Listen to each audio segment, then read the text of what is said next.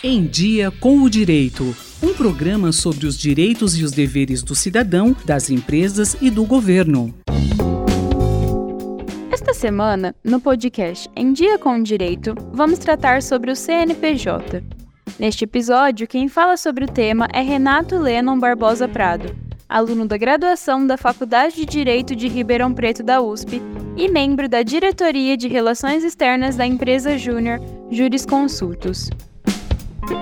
Renato, inicialmente, o que é o CNPJ? O CNPJ significa Cadastro Nacional de Pessoa Jurídica. A Receita Federal traz uma definição um pouco rebuscada, mas o próprio nome já nos indica do que se trata.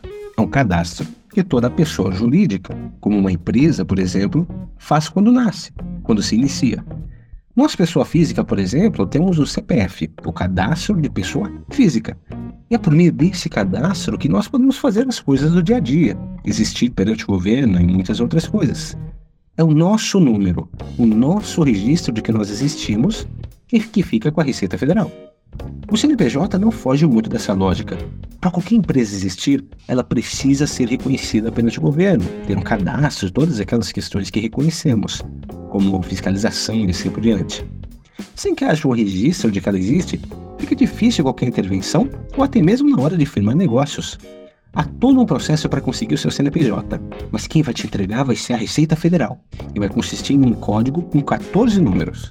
E qual a importância do CNPJ para uma empresa atualmente? O Cadastro Nacional de Pessoa Jurídica é de extrema importância para uma empresa por várias razões. Primeiramente, o CNPJ é o documento que identifica a empresa perante os órgãos governamentais, clientes e fornecedores.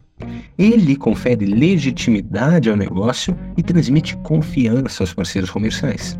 Além disso, o CNPJ é essencial para o cumprimento das obrigações fiscais e tributárias. O CNPJ permite que a empresa seja reconhecida legalmente, estabelecendo sua personalidade jurídica. Ou seja, as suas obrigações e responsabilidades são atribuídas à empresa, à figura da empresa, e não aos seus sócios ou proprietários individualmente. Isso é muito bom porque garante uma segurança a mais para os sócios, para os proprietários, para os donos do negócio e protege os seus patrimônios pessoais. Entendi. E por fim, quais são os impactos para uma empresa que não possui um CNPJ? Uma empresa que não possui CNPJ pode enfrentar diversos impactos e consequências negativas nas suas atividades comerciais. Por exemplo, no Brasil, operar sem CNPJ é considerado ilegal. Sem esse registro, a empresa não possui a personalidade jurídica reconhecida, o que pode levar a problemas legais e sanções. Além disso, há a impossibilidade de emissão de notas fiscais, o que também é crime no Brasil. Isso vai inviabilizar as transações formais, especialmente com empresas que exigem a documentação fiscal para comprovação de gastos e deduções. Além disso, há as dificuldades no relacionamento com fornecedores e clientes. Muitos fornecedores, especialmente empresas maiores, podem exigir o CNPJ para estabelecer parcerias comerciais.